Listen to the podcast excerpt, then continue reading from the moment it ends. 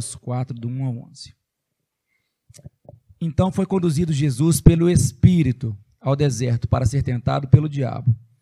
E tendo jejuado quarenta dias e quarenta noites, depois teve fome. Chegando-se a ele o tentador, disse: Se tu és o filho de Deus, manda que essas pedras se tornem pães. Ele, porém, respondendo, disse: Está escrito: Nem só de pão viverá o homem, mas de toda a palavra que sai da boca de Deus. Então o diabo o transportou à cidade santa e colocou-o sobre o pináculo do templo. E disse-lhe: Se tu és o filho de Deus, lança-te daqui para baixo, porque está escrito: Aos seus anjos dará ordens a teu respeito, e tomar-te-ão, para que nunca tropeces em alguma pedra. Disse-lhes Jesus: Também está escrito: Não tentarás o Senhor teu Deus. Novamente o transportou o diabo a um monte muito alto e mostrou-lhe todos os reinos do mundo e a glória deles. E disse-lhe: Tudo isso te darei se prostrado me adorares.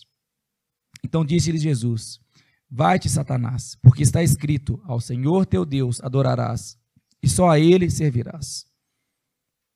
Então o diabo o deixou, e eis que chegaram os anjos e o serviram. Senhor, agradecemos pela tua bendita palavra, Senhor.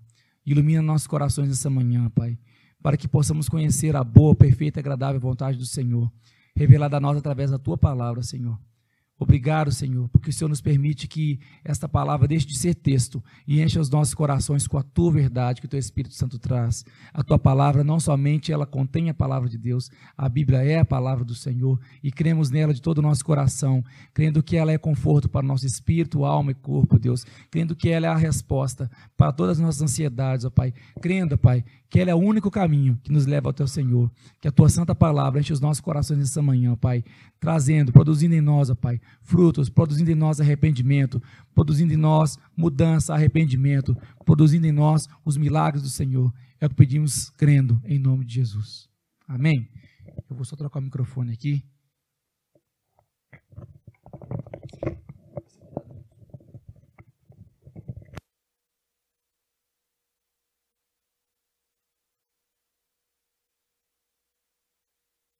Ei, pronto.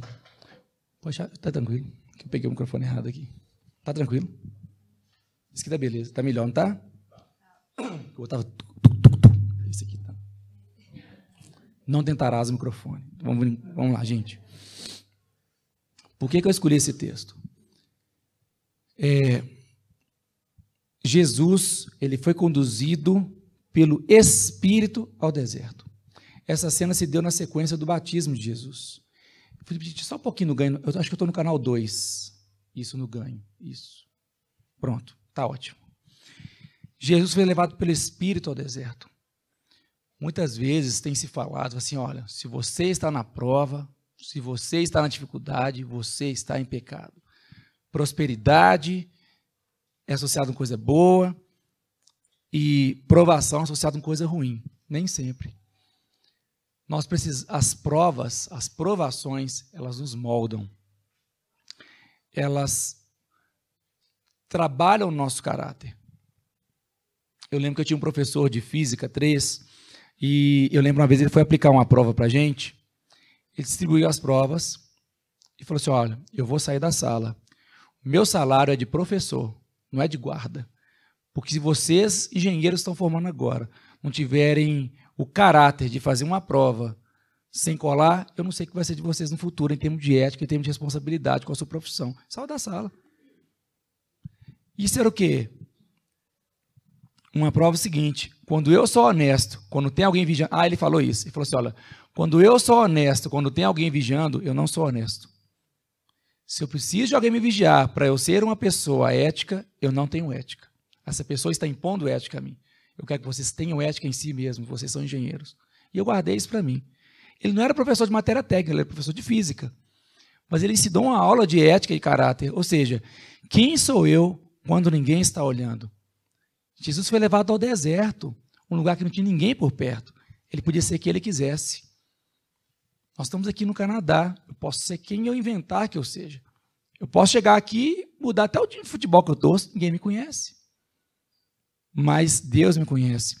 E Jesus, ele foi testado por Deus nesse momento.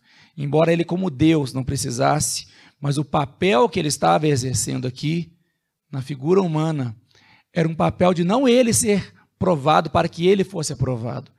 Ele fez isso como uma demonstração de que todo aquele que quiser seguir a Deus fielmente tem condições de fazer. Ele não veio para demonstrar o que ele podia fazer.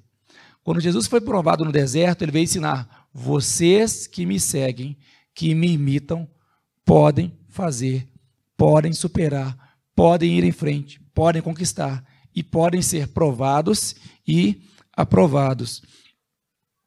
Então Jesus ele ele foi testado em três áreas aqui. Se você verificar nesse texto, as tentações, elas vieram depois de um período de grande fragilidade. 40 dias sem comer, sem beber. Quando às vezes você está mais frágil, é que vem a coisa para tentar tirar você do rumo em que você está. O nosso inimigo, ele conhece as nossas áreas de necessidade. A igreja cristã não enfatiza, nem deveria enfatizar a figura do inimigo nas nossas vidas. Ele é citado em somente sete passagens na Bíblia inteira. Essa aqui é uma das sete. Uma Bíblia de 66 livros, ele é citado somente sete vezes. Então o foco não é na relação Deus e inimigo, ou eu contra o inimigo, mas eu com Deus. O foco dessa passagem não é o diabo. O diabo foi um mero objeto, uma mera eventualidade, um mero instrumento. O que estava sendo provado ali era a condição do servo de Deus com Deus. E Jesus foi testado em três áreas específicas. A primeira área é a área do sustento. Qual foi a primeira tentação que foi lançada? Diga que essas pedras sejam transformadas em pão. A segunda área é a área da segurança. Lance-se daí para baixo. Caso você venha cair, o anjo te sustenta. E a terceira área é a área da autoafirmação, da aceitação e do poder. Percebe como que a esfera daquilo vai mudando. Primeiro, o diabo tentou atingir a necessidade mais material e latente. Jesus estava 40 dias sem comer. O que ele mais queria? Comida. Mas depois da sua necessidade imediata, ele quer que você não somente busque o sustento, ele quer que você se sinta seguro. E depois que você se sente seguro consigo mesmo, ele quer que você almeje aceitação, almeje poder. Porque o diabo falou assim: olha, transforma as feras em pão. Depois elevou no pináculo do templo, fala: lança-te daí para baixo, que os anjos vão te sustentar.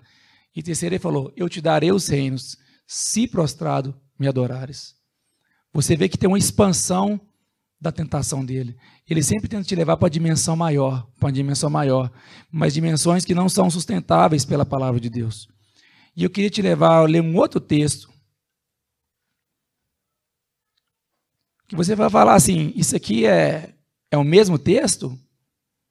Escrito de outra forma? Sim. Gênesis 3 é um texto curtinho. Gênesis 3, dos versículos de 1 a 6.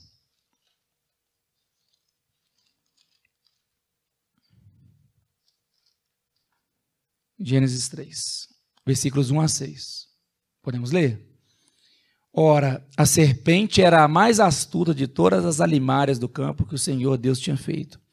E esta disse à mulher: É assim que Deus disse: Não comereis de toda árvore do jardim? E disse a mulher à serpente: Do fruto das árvores do jardim comeremos, mas do fruto da árvore que está no meio do jardim, disse Deus: Não comereis dele, nem nele tocareis, para que não morrais. Então a serpente disse à mulher: Certamente não morrereis. Porque Deus sabe que no dia em que dele comerdes, se abrirão vossos olhos e serei como Deus, sereis como Deus, sabendo bem e o mal. E vendo a mulher que aquela árvore era boa para se comer e agradável aos olhos, e árvore desejável para dar entendimento, tomou do seu fruto e comeu, e deu também a seu marido, e ele comeu com ela. São exatamente as três áreas que o inimigo abordou. E essa é uma das poucas passagens também que fala do diabo. Exatamente as três áreas. Jesus foi testado na necessidade, na segurança e na aceitação e poder. O que, que a primeira coisa que de repente falou com Eva? Olha para essa árvore. O que, que a árvore produz? Alimento. Depois ele falou assim: vocês não vão morrer. Que ela estava falando? Segurança.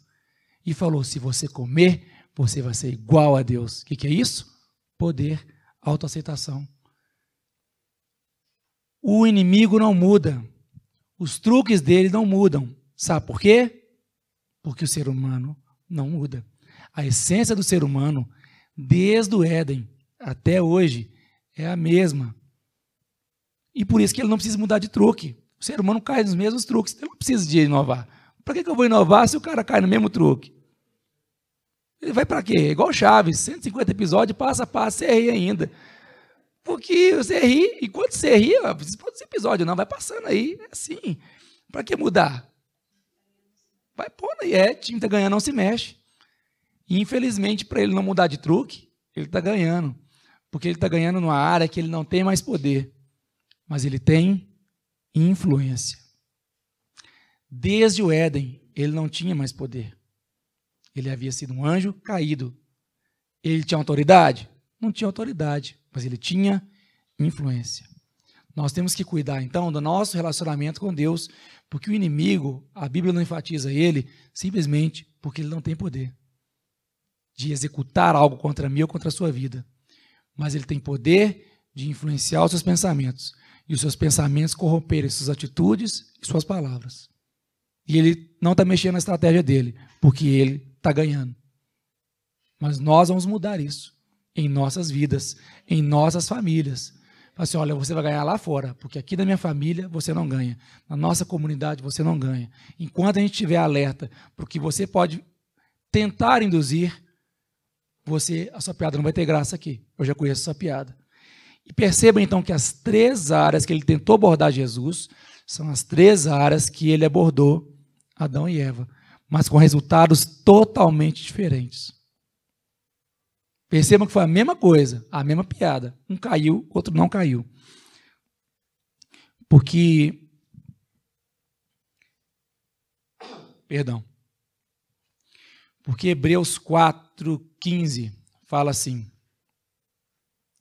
nós não temos um sacerdote que não possa compadecer das, suas, das nossas fraquezas, mas antes foi provado em tudo. Antes foi provado em tudo. Pois não temos um sumo sacerdote que não possa compadecer das nossas fraquezas, mas sim alguém que, como nós, passou por todo tipo de tentação, porém sem pecado. Jesus foi provado como nós. Por que, que ele se pôs na provação? Para que ele seja aprovado? Não. Ele se colocou no meio, no seu lugar, para que, como nós, fosse aprovado. Assim sendo, aproximemo-nos do trono da graça com toda confiança, a fim de recebermos misericórdia e encontrarmos graça que nos ajude no momento de necessidade. Deus vai permitir uma prova na sua vida maior que a sua capacidade? Vai. A Bíblia não disse que ele dá a prova conforme o seu tamanho. Ele diz que você, ele não vai te dar prova que você não siga suportar. Ele te traz o recurso para que você suporte a prova. A prova que é feita no nível da sua capacidade, ela não te faz crescer. A prova dada no nível do seu conhecimento, ela não te faz progredir. Você chegar assim, Alain, eu vou te dar uma prova de violão hoje, aqui que vai cair ah, as notas básicas do violão. Eu vou estudar? Não. Alain, vai cair uma prova aqui, ó, partitura, quatro folhas de partitura, primeira vista, sabe o que é primeira vista? O maestro faz assim, ó. Lê isso aqui e toca. Já fiz prova de primeira vista. As rodelas fazem assim, ó. Porque você estuda, estuda, estuda, você não sabe o que vai cair. Então o que você tem que estudar? Tudo que existe. É assim. A prova que é feita acima do seu, do seu nível de capacidade atual, ela te leva a um nível maior. Deus faz isso para te reprovar?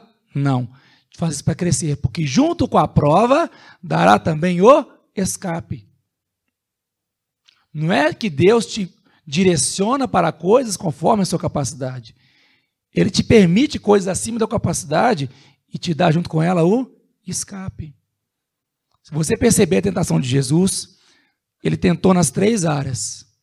E aqui fala assim, ó: Então o diabo o deixou, e eis que chegaram os anjos e o serviram. Meus queridos, o milagre de Deus na sua vida, ele está a um palmo de distância. O milagre de Deus na sua vida, ele está às vezes isso aqui. Mas Deus está olhando você, olhando você, para te dar aquela carimbaço e falar assim: ó, toma. Não porque Ele é um Deus que quer espizinhar a sua vida, quer te provocar, mas fala assim: eu quero que você seja aprovado na sua conduta, para que você se beneficie disso que eu tenho para te dar, para que você esteja apto para desfrutar aquilo que eu tenho para te dar. Jesus não precisava de credibilidade junto a Deus, mas ele delegou para si mesmo uma missão de credibilidade junto às pessoas. Porque se eu não tenho atitudes que são críveis, como é que a minha palavra vai ser crível? Se eu não tenho atitude de uma pessoa que é correta, como é que eu vou falar da correção das coisas de Deus? Então Jesus, ele se pôs à prova, não porque ele precisava da afirmação humana de que ele era bom, mas falar: olha, vocês não têm que ouvir somente as minhas palavras, têm que imitar as minhas atitudes. E voltando aqui nesse texto de Mateus, então, descobrimos que as brincadeiras são as mesmas. Mas Jesus, ele é igual aquela última palavra, a última página das palavras cruzadas, ele já deu a resposta para você. Nas reações que ele tinha. Quando Jesus fala assim: está escrito, nem só de pão viverá o homem, mas de toda a palavra que sai da boca de Deus. Eu não preciso criar artifícios para que eu seja sustentado. Eu não preciso, porque o diabo está falando assim: transforma essas pedras em pão. Deus precisa transformar pedra em pão? Não. Ele é o Deus que faz chover pão do céu na sua vida, se você precisar no meio do deserto, como Deus já fez no passado. O que, que o diabo está tentando ensinar a fazer? Faz um trambique. Fala que pedra é pão. Eu estava falando com vocês aqui, foi que falei que eu esqueci minha cola em casa, que eu nunca colei na escola. A gente não precisa de artifício, sabe por quê? Nós temos um nome para honrar. E esse nome não é o meu nome, é o nome de Deus que eu carrego dentro do meu coração eu não estava indo bem numa disciplina. E aí eu não fui bem na primeira prova, não fui bem na segunda prova. Na terceira prova, a gente estava estudando juntos na biblioteca. Hoje todo mundo tem um super telefone, né? Mas na época a calculadora científica nossa era o troço mais chique que tinha. Você podia colocar lá fórmula e gráfico. E os meninos colocaram para mim na calculadora. A gente estava estudando. Eu tinha saído para buscar um livro na biblioteca. Falando, pus na sua calculadora aqui todas as questões que podem cair nessa prova. Já estão resolvidas com gráfico, com tudo. Se tiver três questões na prova, tem 15 questões aqui, não tem como você sair dessas aqui. Eu podia passar na matéria. Aí eu cheguei com a calculadora naquela sala de aula. O professor distribuindo as provas, eu olhei para ele. Fui lá, tu, tu, tu, tu, tu, apaga tudo. Falei, gente, eu não preciso disso.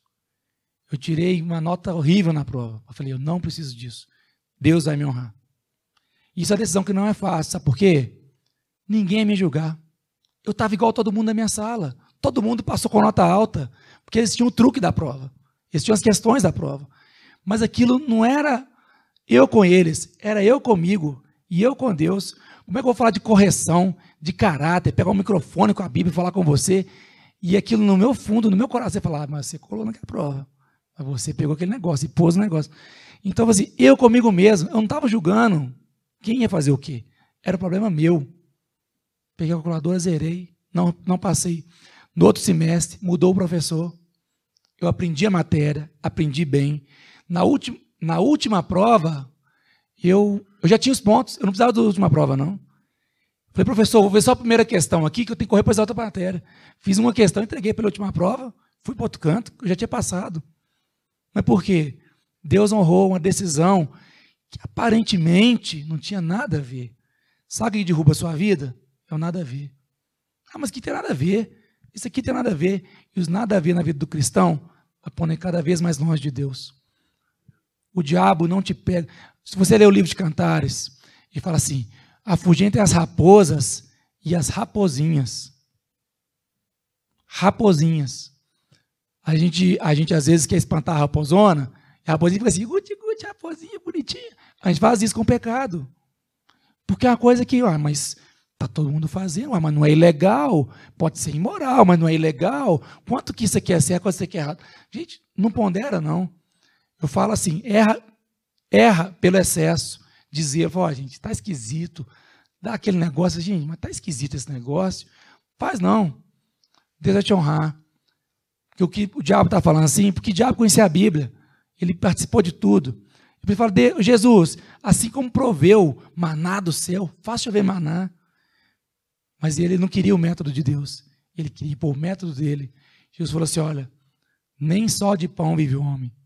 Ou seja, a minha maior necessidade não é essa necessidade material aqui na hora, é honrar toda palavra de Deus. E quando fala toda a palavra de Deus, é aquela palavra que te diz sim e a palavra que te diz não. Toda a palavra de Deus significa que eu vou alimentar de tudo. Na Páscoa, quando o povo foi fugir do deserto, Deus falou assim: vocês vão comer o filé do cordeiro. Foi assim? Não, você vai comer o cordeiro com a cabeça, com tripa e tudo que tem no cordeiro. Ou seja, encarar a vida com Deus é encarar tudo o que tem.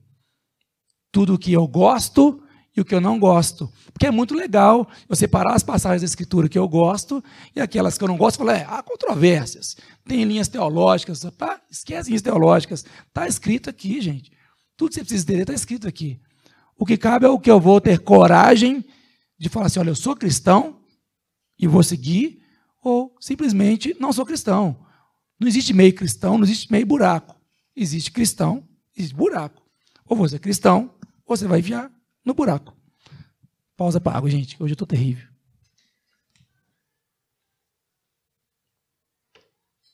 Pronto. Pronto, nada. Vamos levar assim mesmo. O segundo passo.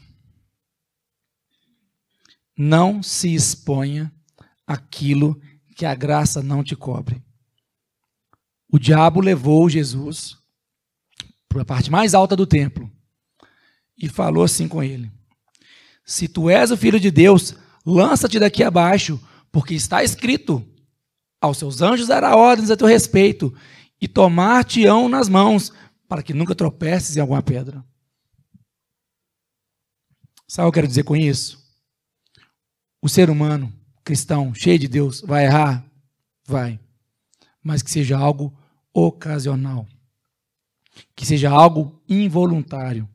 Algo que você se arrependa negue aquilo e siga em frente. O pecado na vida do cristão não pode ser algo opcional, voluntário.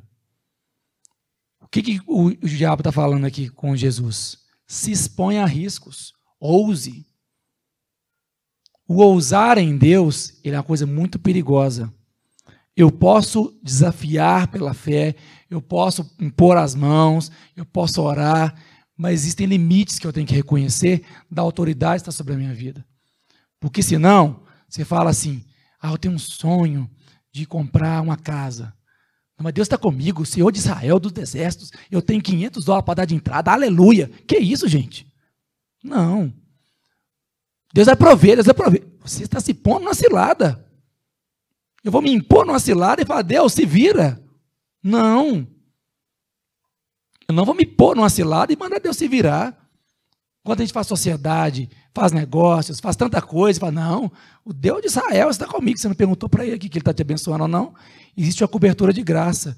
Que o diabo está falando assim: pula aí, porque Deus tem um compromisso com você. Se expõe ao risco, porque Deus vai cuidar de você. Ele é o Deus que te ama.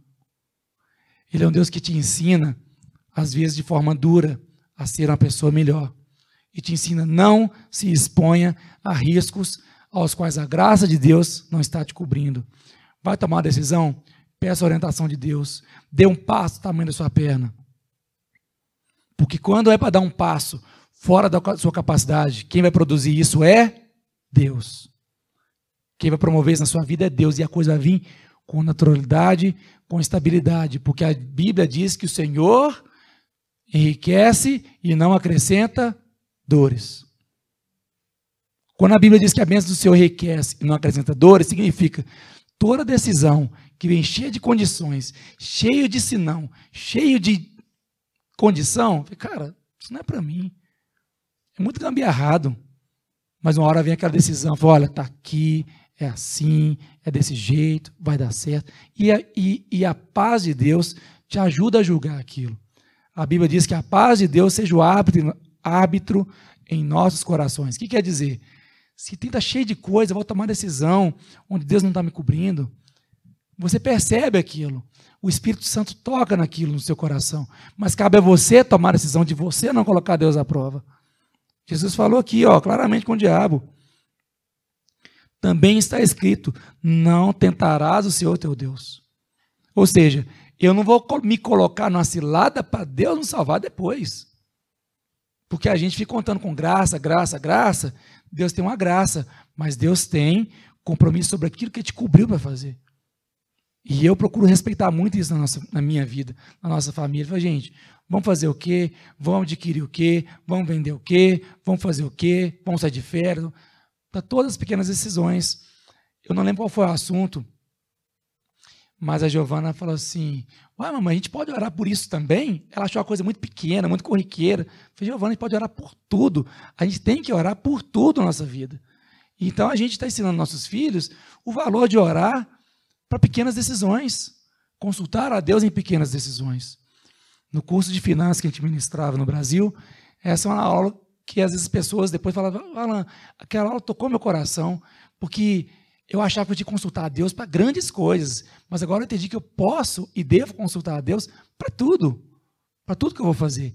Não é sinal de fragilidade, é reconhecer a fragilidade, a qualidade das minhas decisões, comparado com aquilo que Deus tem e quer para a minha vida. Com relação ao pecado, o pecado não se combate, pecado se foge. 1 Timóteo 6,11 fala assim: Porém, tu, ó homem de Deus, foge destas ciladas e segue a justiça, a piedade, a fé, o amor, a constância e a mansidão. E para Paulo não falar que falou pouco, em 2 Timóteo 2,22 ele fala a mesma coisa. Nas duas cartas a Timóteo, ele manda um recado para ele. Com relação ao pecado, ó, foge. Foge. Se você percebe que suas decisões, suas amizades, seus negócios, alguma coisa que você tem um projeto, está te levando para um caminho que não é muito legal, foge. Já te ligou aqueles caras assim? O uh, senhor Alain, sou cliente muito estimado da nossa instituição, o senhor tem um histórico que bom, olha, vou te oferecer um pacote. Eu, deixo, eu já desligo.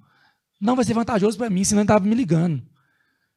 Porque o cara quer te vender pela metade do dobro, um negócio vai te pôr num contrato de 24 meses, e aquela bagunça. Na hora que você assina, você diz, o que, eu fiz agora? Eu eu estava pagando cento e tanto, agora vou pagar duzentos e tanto para ter isso. Certa vez eu estava na praia, e aí os meninos dando aquele folhetim, vai lá, vai ver o nosso clube de férias, você vai ganhar um almoço no hotel tal. Fui lá no clube de férias, sentei. Gente, eu acho que os, os vendedores devem querer fazer um voodoo. Que eles vão falando, eu vou assim. Ah, ah. E aí? Não, mas é ótimo. Tá, mas não quero. É isso mas eu vou fazer melhor ainda.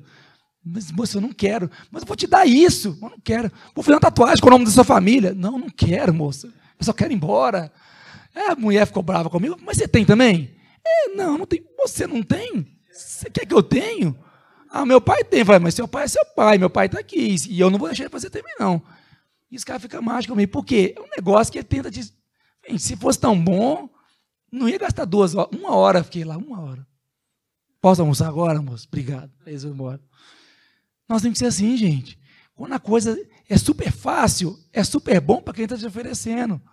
Não é super bom para você. Não porque tem um negócio aqui, você compra isso, aí você compra fiado, porque não que você, você vai faturar e você vai. Gente, eu sou desconfiado com um monte de coisa. Eu sou mais mineiro que a média dos mineiros. Porque, não tem como uma coisa que custa. Se o cara já esse, esse telefone aqui, sabe, 50 reais. Nem dólar, 50 reais, cara, eu não quero. Porque as coisas têm uma faixa do razoável. Tudo na vida tem uma faixa do razoável. Se não é razoável, tem treta. Se tem treta, não é para mim. Eu tenho que, ó, fugir. Eu tenho que dizer não para aquilo. Falar, cara, vou bloquear seu telefone, para de me ligar. Um dia apelei com. Aqui no Canadá, falei, puxão, três vezes, cara, eu tenho que falar não em quantas línguas para vocês. Chega, para de me ligar. Aí pararam. Vamos lá, pra só para não esquecer mais nada. Que eu vou chegar no último, último pedacinho aqui. Então não exponha aquilo que a graça de Deus não te cobre. Não tente Deus. Eu fechei o treco aqui. Pronto. E a última. Adorar é reconhecer quem Deus é. O que, que significa disso? Eu tenho que me aproximar de Deus por quem Ele é, não porque Ele pode fazer por mim. Você chega aqui no Canadá, você conhecer um cara. Oi, meu nome é Alan. Desculpa, no Brasil. Oi, meu nome é Alan. Ah, meu nome é Zezinho. Beleza? Beleza. Aqui no Canadá tem que chegar. Oi, meu nome é Alan. Qual é o seu status? Quanto você paga de aluguel? Qual é o seu carro? Quanto é o seu carro? Quantos você tem? O que você comeu de manhã? Eu falei, caramba, velho, não sei nem seu nome. Fala seu nome primeiro. O cara não está interessado em me conhecer, não. Ele quer saber qual é o meu visto, se o visto é bom, se o visto é ruim, e quanto tempo gastou. falei, cara, calma, vamos conhecer primeiro. Eu quero te ajudar também, mas como eu fui ajudado em algumas perguntas, calma, bicho. Mas é uma tensão danada do, sabe? Cara, se você não está interessado em quem eu sou, eu sou um mero serviço de informação. Então está aqui minha, meu contrato, minha taxa está aqui, minha consultoria tanta hora. Fazer assim com os caras, começando a dar com um contrato no bolso. Você assina aqui, eu te dou informação. É só informação que você quer de mim? Não, vamos conversar. E aí? Qual que é a sua? O que, é que você gosta? Vamos fazer um negócio. Não, entendeu?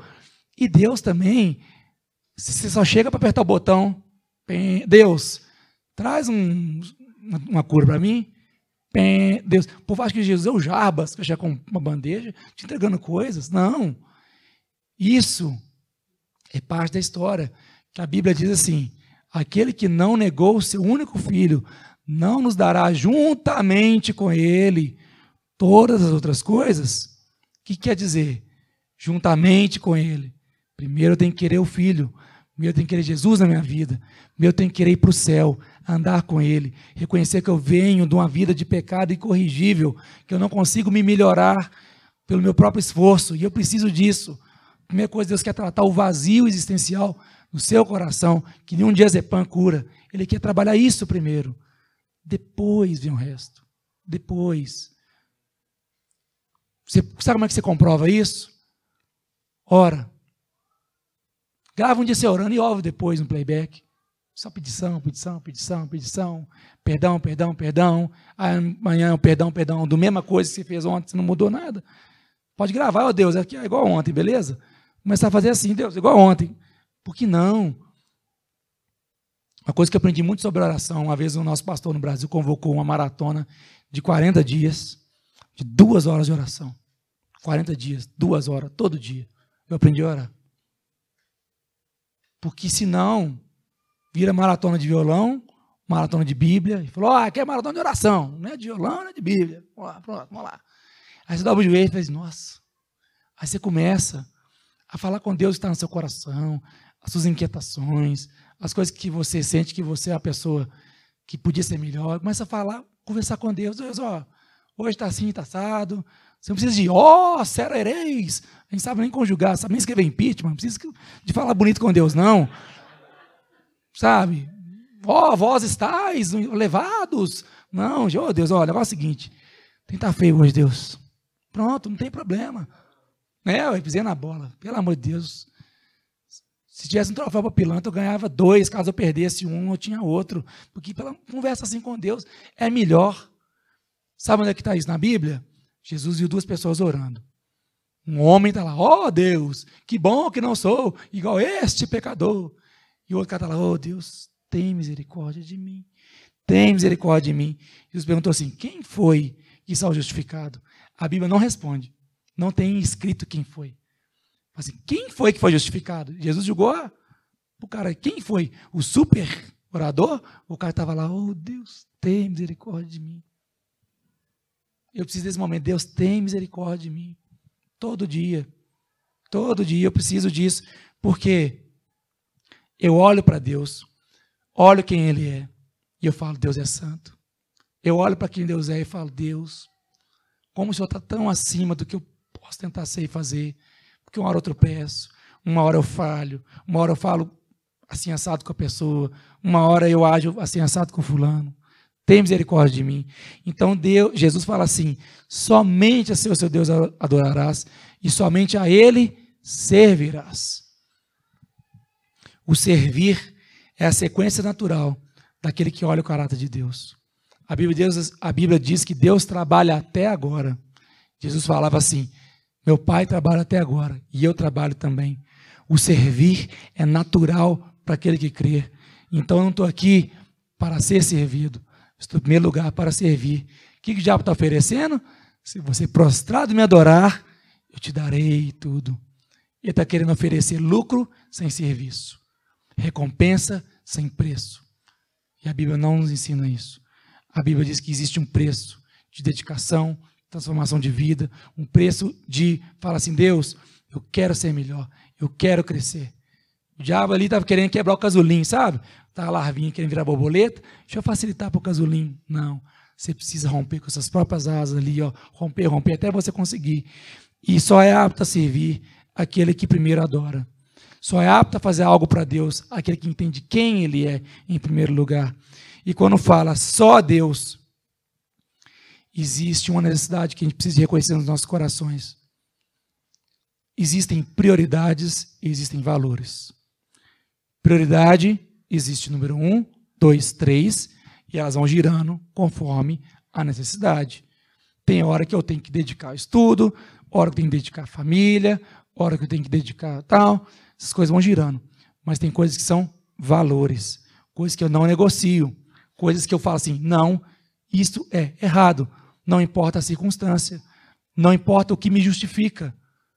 Isto é errado, isto é certo. Jesus falou assim: olha, somente a Deus adorarás, somente a Ele servirás. Jesus está falando assim: Deus não pode ser a prioridade na sua vida. Ele quer ser o centro de tudo. E é dele que tem que fluir todo o resto. Quando fala somente a Deus, eu tenho que aprender a desapegar da minha forma de julgar a Bíblia, da minha forma de achar o que está certo. Falar, Deus, eu quero abraçar o todo. Isso é um desafio muito grande. Isso é pular no infinito. Isso é pular num negócio que você não tem mais controle. Fala, Deus, o que a Bíblia tem para mim? Eu quero. Eu não quero ficar selecionando partes da Bíblia que eu quero crer, partes que eu não quero crer. Eu quero crer no Senhor de completo. Fala, somente. Eu não vou disputar o trono do coração de Deus com o meu. Aqui não está falando sobre o trono do diabo no seu coração, está falando sobre o seu trono no seu coração. Quem está sentado nele? É você ou é Deus? E você precisa entender: não é você que precisa dar uma chance para Deus, é Deus que nos dá uma chance todos os dias. Existe um tal de, ah, quem quer aqui quer aceitar Jesus, como se Jesus precisasse ser aceito por mim, por você. A Bíblia não ensina a aceitar Jesus. A Bíblia fala assim: Todo aquele que invocar o nome do Senhor será salvo. É falar, Deus, eu estou aqui. Deus me ampara. Deus me aceita. É isso que a Bíblia te ensina a fazer. Não é Deus vai ser, ah, está aqui, né? Você quer Jesus? Não quer Jesus? Não. Ele não está buscando alguém que o queira. Ele está se mostrando disponível, conhecendo o caminho que todos nós estamos indo, às vezes andando longe dele. Fala, meu filho, Estou aqui. Vem. Meu filho, sai daí, é perigoso. Vem. É Deus nos resgatando, nos trazendo de volta para um lugar elevado. Porque o caminho que nós estamos indo é um caminho para baixo. Quando Jonas resolve não cumprir a ordem de Deus, fala que ele desceu a Jope, desceu a outro lugar, desceu a Tarsis. Porque quando você se afasta da vontade de Deus, você só vai descer. Quando você se afasta daquilo que te mandou fazer, você só vai descer. Não tem outro lugar para onde você vai. Você vai descer. Até um ponto você está tão embaixo que você consegue nem enxergar mais para voltar. Mas não existe longe demais para Deus. Não existe longe demais onde a mão dele não alcance. Você pode estar no fundo do mar e vai lá, estende a mão dele, Salvador, e fala: Meu filho, eu estou aqui. E se você vencer, reconhecer que Ele é o seu sustento, você precisa ser aceito por Ele e você está seguro nele e que o único poder, a única aceitação que vale, é ser aceito por Deus, é ser feito filho dele. Sabe bem na sequência? Então o diabo o deixou Ele fica sem graça, que o repertório dele acabou. Ele só sabe fazer isso. E eis que chegaram os anjos e o serviram. Nós estamos aqui, meus irmãos. Os anjos olham para nós, eles querem aprender com a gente. Embora sejam mensageiros de poder, eles estão ali querendo aprender, porque eles não vão ser feitos filhos de Deus. Mas a Bíblia diz que todos quanto receberam, deu-lhes o poder de serem feitos filhos de Deus. E esse desafio Deus tem para nós essa manhã.